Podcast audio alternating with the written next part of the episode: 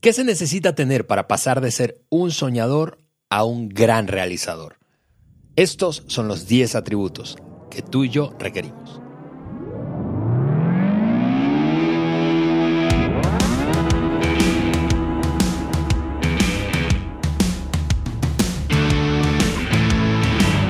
Saludos y bienvenidos a The Maxwell Leadership Podcast por Juan Beriken. Estamos súper emocionados. Yo soy Ale Mendoza y estoy aquí en el estudio, no solamente con mi querido Juan, sino con el equipo de producción. Estamos felices de este nuevo episodio y último de una serie de tres Ah. que comenzamos hace exactamente tres semanas y que esperamos que hayas disfrutado. Y si tú no has escuchado o visto esos episodios anteriores, te quiero animar a eh, escucharlos porque están relacionados. Sí. Eh, es una lista de 10 atributos que estamos revisando hasta ahora que precisamente hablan de cómo pasar de ser un soñador a un gran realizador. Juan, Ale. bienvenido.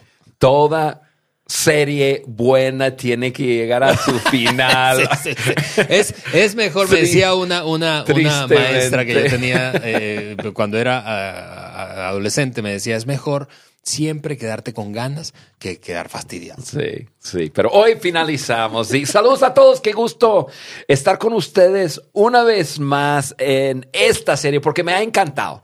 Esto es un contenido que me encanta, que me ha hecho pensar, me ha hecho estirar, me ha hecho em, crecer realmente, Ale, pero ya vamos a, a- a cerrar De acuerdo, con estos 10. Hoy veremos cuatro totalmente. esta conversación sobre estos atributos. Repito una vez más de donde proviene el material. Hace muchos años atrás yo escuché 100 horas de, de grabación sobre em, las vidas de 100 de las personas quienes más han impactado al mundo entero a través del- de los últimos, em, ah, estamos hablando de 4.000 años y, eh, y- y diferentes atributos que ellos tenían en común. Imagínate tomar 10, perdón, 100 personas Wow. y estudiar sus vidas, personas que, grandes cien- científicos, em, gente militar, eh, gente de, de los empresarios eh, y empresarias más grandes del mundo, eh, personajes religiosos, Sí. por decirlo así, presidentes, primer ministros, etcétera, y tomarlo y, y- y- reducirlo a 100 atributos. Amigos, amigas, lo que les estamos entregando es oro puro. Exactamente, porque si tú te pones a pensar, a veces a uno no le dan ni siquiera oportunidad para estudiar una sola vida, la, la propia, ¿verdad? Entonces estamos hablando desde el- eh, del- de la síntesis, como decías Juan, de esos Así es. 100 personajes históricos que lograron grandes cosas. La lista que hemos revisado de esos atributos hasta ahora han sido los seis que voy a mencionarte a modo de repaso. Enfoque, hablamos en el primer episodio de enfoque, preparación y convicción. Y luego hablamos en el episodio anterior de tenacidad, curiosidad y creatividad e integridad. Hoy vamos a terminar, como decías Juan, con los últimos cuatro. Y aquí te va el primero. Uh, voy a tenemos soltar- cuatro, tenemos que... eso, hay que darle, hay que darle. Eh, aquí te va el primero de eh, la lista de hoy, es el número 7 de, de la lista de 10 y es elasticidad o resiliencia, flexibilidad, adaptabilidad. A ver qué otros sinónimos se nos Sí, ocurren. Hoy en día se habla mucho acerca de la, de la resiliencia, Sí. pero yo, yo voy a quedarme un poco más aferrado a la elasticidad, aunque es difícil para mí decir esta palabra. Elasticidad, eh, porque me gusta, me gusta en, en- en el- en- en estos quizás 5 o 7 minutos que vamos a hablar de elasticidad.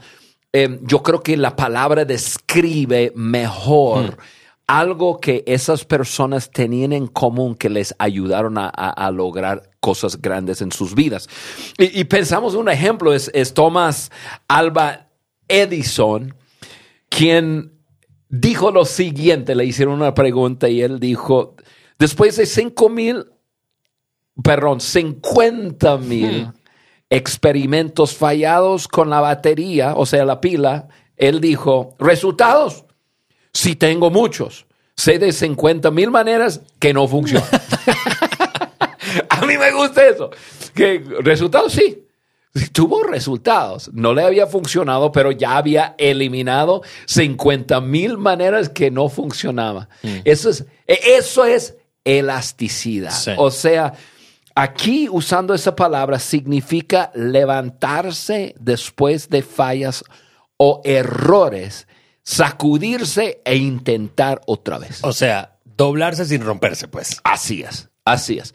Y, y, y, obviamente hay una parte de eso que quiero explicar antes de, de, ya profundizarnos un poco más, porque Maxwell siempre habla acerca de la persona que, que cae, se levanta, cae, se levanta, cae, se levanta, se cae, se levanta, y a veces a Maxwell hace así, ustedes que me ven por, por el YouTube, cae, se levanta y, y, topa lo que cae otra vez y se levanta, cae otra vez y se levanta. Maxwell dice, no, no, no, no, quédate abajo. Aprende. Aprende y luego te vuelves a levantar. Ya aprendiendo algo, a lo mejor el resultado será diferente. A lo mejor todavía caes, pero aprendes más. Y, y, eso es, esa es elasticidad, es la habilidad de, de, de intentar algo grande y quizás no funciona.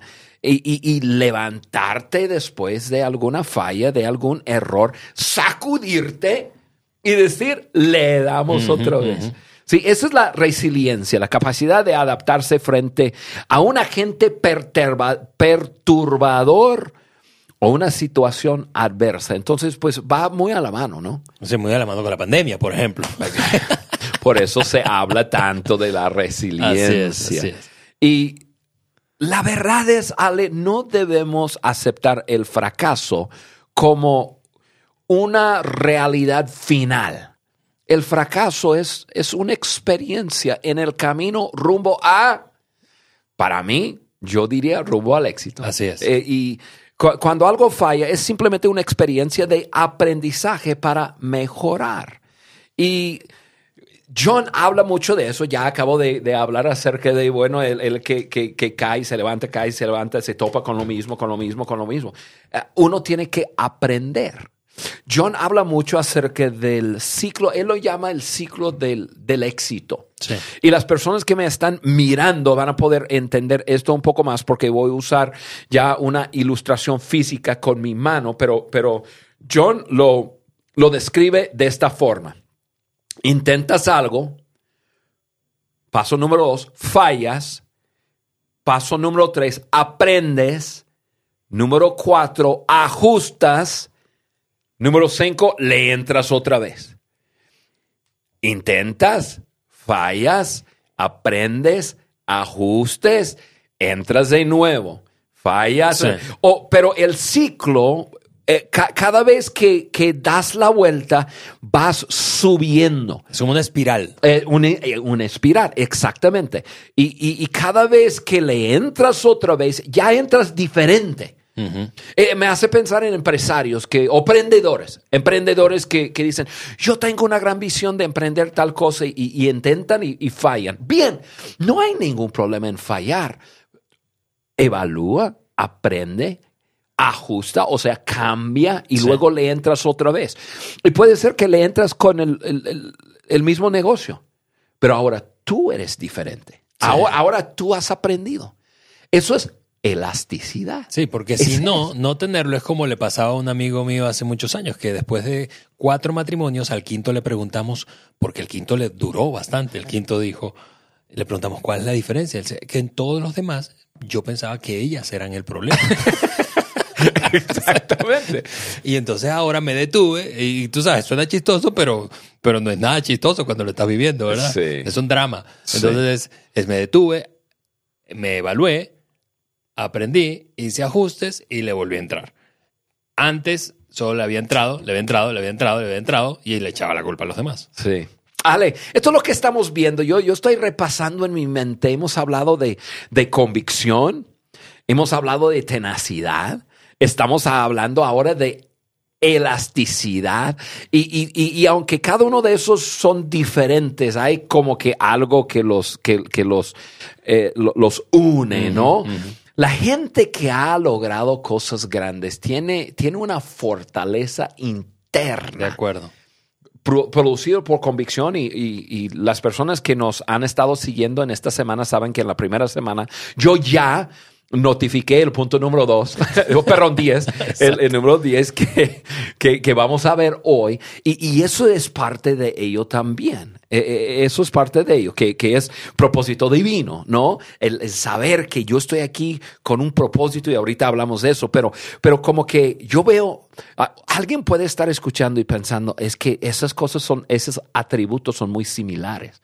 Y la verdad es sí, pero cuando tú tienes uno, dos, tres o cuatro de ellos de, de, de convicción, de tenacidad, de elasticidad, algo maravilloso pasa con tu vida. De acuerdo. Y, y, esa habilidad de intentar y quizás fallar, pero luego evaluar y, aprender y ponerlo en práctica, cambiar y luego entrar de, de nuevo, eh, eso es una fórmula para el éxito. ¿Quién, ¿Quién de las personas quienes han logrado grandes cosas en la vida te dice, me lo saqué a la primera?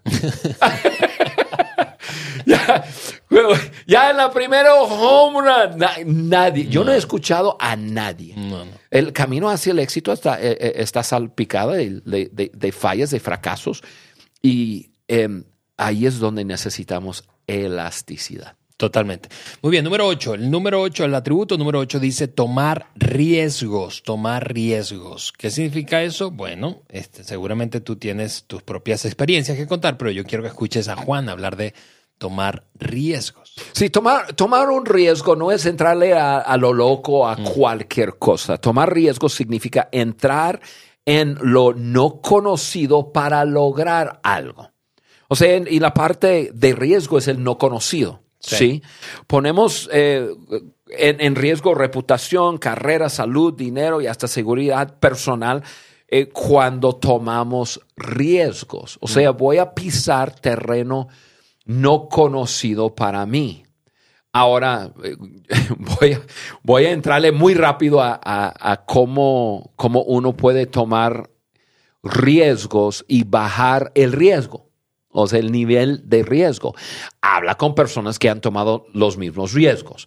Obviamente no se puede hacer con todo, pero, pero es una buena forma. ¿Por qué? Porque otras personas conocen el camino, han caminado por ahí, han hecho probablemente lo mismo que tú estás haciendo. Entonces, de informarte bien sobre el terreno por el cual tú vas a, a pisar, eh, habla con personas que han pisado ahí. Tú no has pisado, pero sí. otros sí. Y yo creo que una de las cosas que más amenaza el potencial de nuestra generación es la apatía. O sea, depender, el, el depender de la seguridad y la comodidad.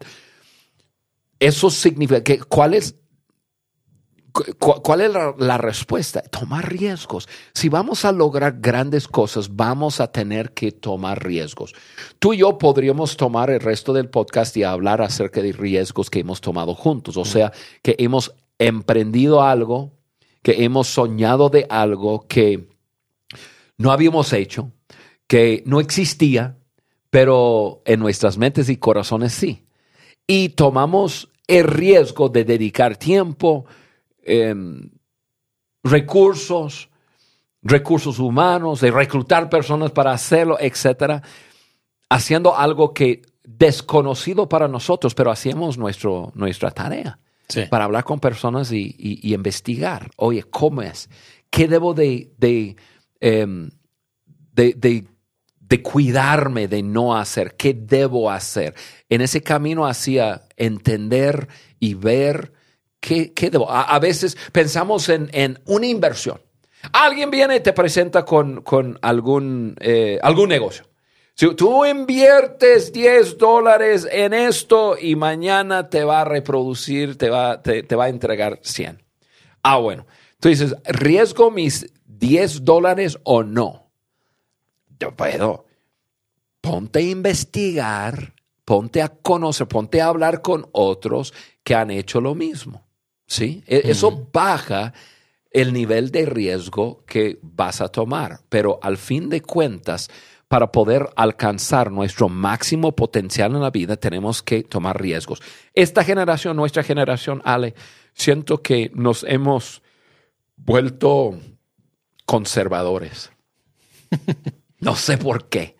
Así, simplemente como que, no, pues no, no, no vamos a intentar grandes cosas porque el, el, el, gran fracaso me da demasiado miedo. Yo, yo creo que nosotros tenemos que mirar eh, qué ha hecho otras personas en la historia que tomaron riesgos y nosotros estamos disfrutando de, de los riesgos que, que tomaron. Algunos arriesgaron sus vidas, otros su tiempo, su dinero para lograr grandes conquistadores, grandes libertadores, em, hombres y mujeres que, pasaron sus vidas eh, enteras en, eh, dentro de un cuarto tratando em, de producir algún medicamento para rescatar a la raza humana. O sea, yo estoy repasando en mi mente de todas aquellas personas que yo estudié en, estos, en esas 100 horas y algo que muchos tienen en común es que tomaron riesgos, Sí, y- arriesgaron algo. Mira, tú, tú hablas de, de, eh, algo que te preocupa a ti de, esta, de estas generaciones más jóvenes que, que no, no están tomando riesgos. Eh, tú y yo tenemos una, un amigo en común que es un- un- un- una voz de influencia, eh, especialmente cuando se trata de nuevas generaciones, que es el doctor Tim Elmore. Ujú. Eh, y él escribió un libro recientemente precisamente enfocado en la generación Z, es decir, esos nacidos después del 2002. Y uno de, de los retos que él lo llama retos ocultos que tiene esta generación es, eh, hablando de esta, de esta dificultad de tomar riesgo, es que eh, eh, él dice, están muy estimulados pero sin adueñamiento. Mm. Hay mucha estimulación, hay mucha información. Seguramente no es la única razón, ¿verdad?, por la que esta generación tiene dificultad en tomar riesgo, pero hay mucha estimulación, mucha estimulación, mucha estimulación, información, mucha estimulación, pero no hay una sensación de adueñamiento. Al contrario, hay una sensación de, eh, bueno, él usa una palabra en inglés, perdóname mi mal inglés, es, es- es entitlement, es, es como Entitlement. es, sí. es como sentirte con derechos, pero sin rendir cuentas. Entonces, esa combinación de, de me siento con derechos, yo debo, yo tengo que, pero no quiero rendir cuentas. Y ser muy estimulado, pero no adueñarme de mis decisiones, es como una fórmula para que las generaciones de hoy no, no arriesguen, no se arriesguen, correcto, se queden correcto. cómodas, ¿no? Porque se supone que aquí debe llegar la oportunidad, se supone que de aquí debe llegar el trabajo, se supone que aquí debe llegarme todo lo que quiero. Ey. Y no es así. Exactamente. Y, y- y por eso yo digo que es algo que amenaza el potencial. Eh, la generación joven tiene mucho potencial, pero demasiado potencial. Yo veo a mis nietos, yo veo a, a- y, y tengo nietos que son, que, que, bueno, obviamente que nacieron después de, ¿cuál es 2012? 2002 es 2002. Sí, a partir de 2002, generación Z. Híjole.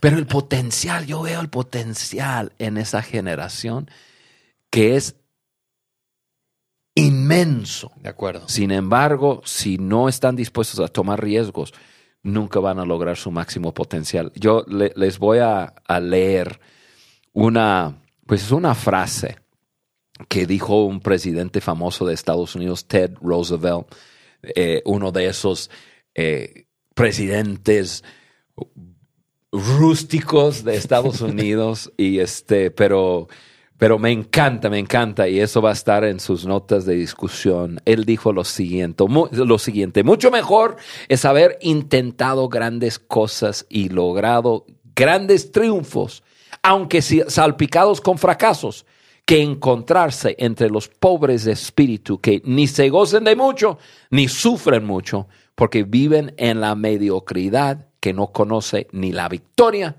ni la derrota. ¡Au! A mí, a mí me encanta. O sea, entra en el juego. Sí, en sí. ese juego va a haber grandes victorias, va a haber grandes derrotas. Vas a tener que arriesgarte si vas a lograr tu máximo potencial. Totalmente, totalmente. Número nueve, el noveno atributo que queremos compartirte de esta lista de 10 es independencia. Independencia, Juan. Eh, eh, eh, tú eres así como un alma libre, un radical libre, háblanos de la independencia. Independencia aquí quizás significa un poco diferente de lo que la- eh, las personas podrían pensar. Así que presten atención porque independencia es estar libre de la opinión de otros, operar aparte de los pensamientos, actitudes o límites que otros quieren poner. Cosa difícil en tiempos de redes sociales. Muy difícil, porque todos tienen una opinión y todos dan su opinión. Y al menos que uno haya desarrollado una seguridad personal en su vida, no va a vivir en forma independiente. Es, muy importante em, que, que alguien entienda que independencia no significa estar no significa no necesitar a otras personas. O sea, necesitamos a otras personas. No, eh, pero muchas veces cuando uno usa esa palabra significa que no necesito a nadie. No necesito a nadie, yo puedo sin... No, eso no es lo que estamos hablando. Nosotros estamos hablando acerca de estar libre de las opiniones de otros. Eh, eh, es poder seguir al corazón antes de las expectativas de otros. Es poder pensar en forma libre y no ser conformista. Y, como acabas de mencionar, Ale, redes sociales, yo creo que una fuerza muy fuerte, muy, muy poderoso en, las redes sociales es, producir conformistas. Claro. Es, eh, eh, esto es, esto es mi, mi, opinión, eh, así es como yo lo veo, así es como me he visto. Y todo el mundo que, que eh, todo el mundo debe hacerlo como yo, verlo como yo, hablar como yo, vestirme, vestirse como yo. Y desafortunadamente hay muchas personas que se conforman. Mm. Y, no viven independiente de los pensamientos, de las presiones externas. Las personas que han logrado grandes cosas en la vida han podido vivir independiente de los pensamientos, de, las, de, de, los costumbres, de, de las tendencias de sus tiempos. O sea, a veces, a veces otros los llaman radicales o rebeldes. Sí, o estaba adelantado a su época. bueno, esa es la forma bonita de decirlo. Pero, pero hay algo especial en poder, poder vivir tu vida independiente de las opiniones, de las presiones, actitudes y límites que otros quieren poner. Porque créeme, amigo, amiga, hay personas que quieren ponerte límites. Hay personas que no quieren que tú vuelas. Hay personas que no quieren que tú, tú, tengas éxito. Hay personas que, no quieren que, que, que tú logres tu máximo potencial. ¿Por qué? Porque son personas inseguras y tu éxito y tus logros pega contra su inseguridad. Por eso hay que desarrollar. Ahora, ese es, ese es uno de los atributos, Ale, que ojalá tuviéramos una hora para hablar, porque eso tiene que ir mezclado con humildad. Sí.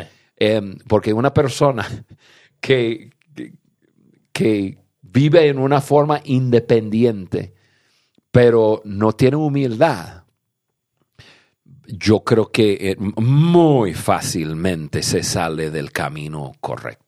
Muy fácilmente. Entonces, amigo, amiga, eh, por favor, tomar eso de la independencia, de estar libre de las opiniones de otros, eh, operar aparte de los pensamientos, actitudes y límites que otros te quieren poner, mézclalo con un, un corazón de amor, con humildad en tu vida para poder realmente lograr tu máximo potencial y ser un éxito como debes ser. Así es. Me gusta eso que decías que la independencia no es, no es, que no necesites a otros. Eh, es, que, es que no estás como sujeto a la opinión de otros para poder vivir bien, vivir en paz, perseguir tu, tu propósito. Sí. Y eso nos lleva a la última, a la última declaración, que yo creo que hace balance, Juan. Eh, hablando de, este atributo que mencionamos ahorita, independencia, porque el décimo es algo que ya has anticipado un par de veces en esa serie, es propósito divino. Propósito divino. Y como yo, yo quiero sencillamente eh, eh, asumir que tenemos una audiencia como heterogénea. Hay gente que eh, para quienes la fe es un asunto importante en su vida, hay gente para quienes la fe no es una gran categoría o ahora mismo no, no consideran que tiene un gran espacio en su vida. y si has estado escuchándonos un rato, incluso si nos conoces, sabes que somos hombres de fe. De ninguna manera queremos imponerte nuestras convicciones religiosas, para nada, pero creo que sería también ingenuo no reconocer que los que han logrado grandes cosas normalmente tienen una sensación, una convicción de que Dios los diseñó para algo y para ese momento. Exactamente, Ale. Y, es la razón que hace eh, dos episodios atrás yo hablé acerca de, esa, de ese vínculo entre la, la, la convicción y lo que es propósito divino. Aquí estamos entregando contenido, amigos. O sea, eh, eh, eh, me sorprende. Y, incluso, Ale, eso es lo que me más, más me sorprendió de esas 100 personas quienes, em, quienes yo estudié y escuché más de 100 horas de, de, em, de información sobre sus vidas. La gran mayoría, si es probablemente todos, tenían una convicción de un propósito divino y, y, muchos de ellos no eran personas religiosas. O sea, no, no eran personas de, llamarlo personas de fe, religiosas, como quieras. Pero había una convicción de que yo nací para esto y para este tiempo. Estar convencido de tener un propósito divino es lo que, eh, para mí es lo más increíble que existe, porque estamos ligados con algo mayor que nosotros. Y tenemos la seguridad de haber sido creados para nuestra tarea, o sea, nuestro propósito aquí en la tierra.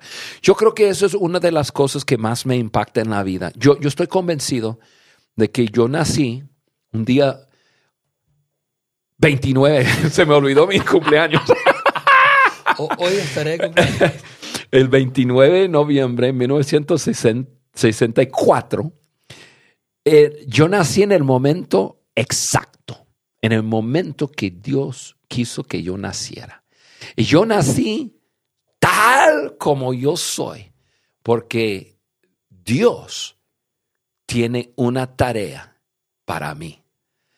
Y, eso me da una seguridad, Ale, en que eh, eh, a lo mejor estoy totalmente equivocado, pero bueno, no me dices.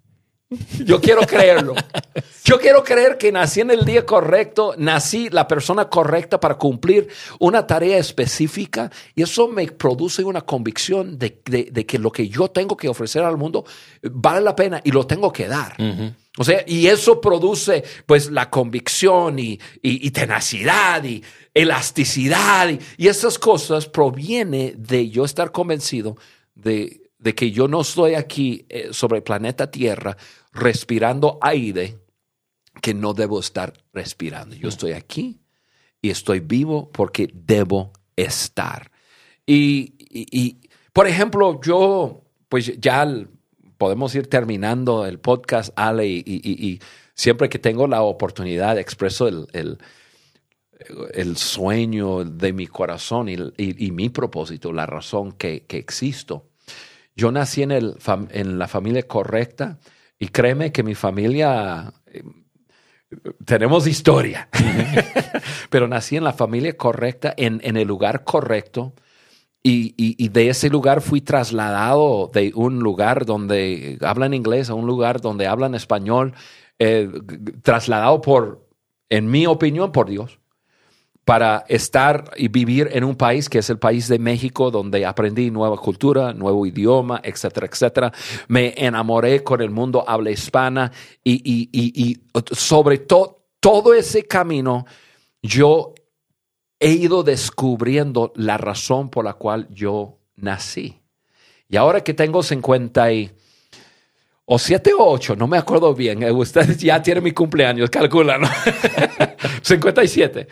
Em, esa es la razón que yo nací. Es, para dar mi vida para el mundo habla hispana y, ver cambios positivos. O sea, mi esposo y yo cada año nos sentamos y hablamos de, nuestra, de, nuestro propósito, que es no dejar al mundo habla hispana como, como lo encontramos. Y eso es. Y entonces, y, pero yo estoy convencido que Dios me hizo para poder hacerlo y yo soy la persona correcta en el momento correcto, no soy el único, pero en mi mente, esto es mi vida. Y estoy corriendo con eso. Y eso mm. produce una, convicción. Eh, no hay nada mejor que sentir que tú eres un instrumento en las manos de tu creador. Así es. Y, y te escucho decir eso y, y- y- y eso me, me confirma que, voy a decirlo de otra manera, es tú y yo tenemos que llegar a un punto en el que descubrimos y estamos convencidos de que somos un medio para un fin. Mucha gente, hablando de, de grandes logradores o éxito, eh, el éxito como hoy se ve, ellos son el fin en sí mismos. Ujú. Es decir, voy a, voy a alcanzar todo lo que quiera. ¿Para qué? Para, para, para yo ser, ser grande, para yo ser conocido, para yo ser popular, para yo ser rico, para, para yo, para yo, yo, yo. Y esa es una vida que eventualmente nos deja muy pequeñitos Y vacíos. y vacíos. Cuando nos convertimos, como acabas de decir, nada mejor que ser, vivir siendo un instrumento de Dios, en las manos de Dios. Es un medio para un fin. Hay un fin más grande y eso es lo que honestamente nos ha unido. Me ha unido a ti, Juan, de esos últimos 18, 19 años, es soñar con algo más grande que yo mismo. Así es. Porque estamos convencidos que tenemos un propósito divino. Y amigo, amiga, si nadie jamás te ha dicho eso, yo quiero decírtelo. Tú eres quien eres. Naciste donde naciste. Porque Dios tiene un gran plan para ti. Es un propósito divino. Así es. Y, y- y tú eres un medio, como dijiste, Ale, tú eres un instrumento en las manos de tu creador, saberlo o no. Y, y- mis palabras de ánimo para ti es vive tu vida al máximo.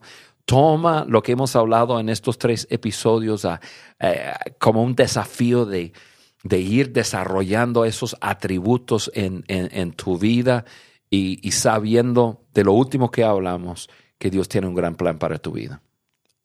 Tal cual. Amigos, repaso entonces a modo de cierre de este episodio y de la serie los 10 atributos que hemos mencionado en estos tres eh, capítulos del podcast. Número uno, enfoque. Dos, preparación. Tres, convicción. Cuatro, tenacidad. Cinco, curiosidad y creatividad. Seis, integridad. Siete, elasticidad o resiliencia. Ocho, tomar riesgos. Nueve, independencia. Y diez, propósito divino. Esos 10 atributos increíbles de esos 100 grandes hombres y mujeres que hicieron historia y lograron grandes cosas pueden hacer la diferencia en tu vida y la mía. Así que de esa forma nos despedimos de este episodio. Nos vemos y escuchamos en una semana más aquí en el Maxwell Leadership Podcast por Juan Beriken. Nos vemos.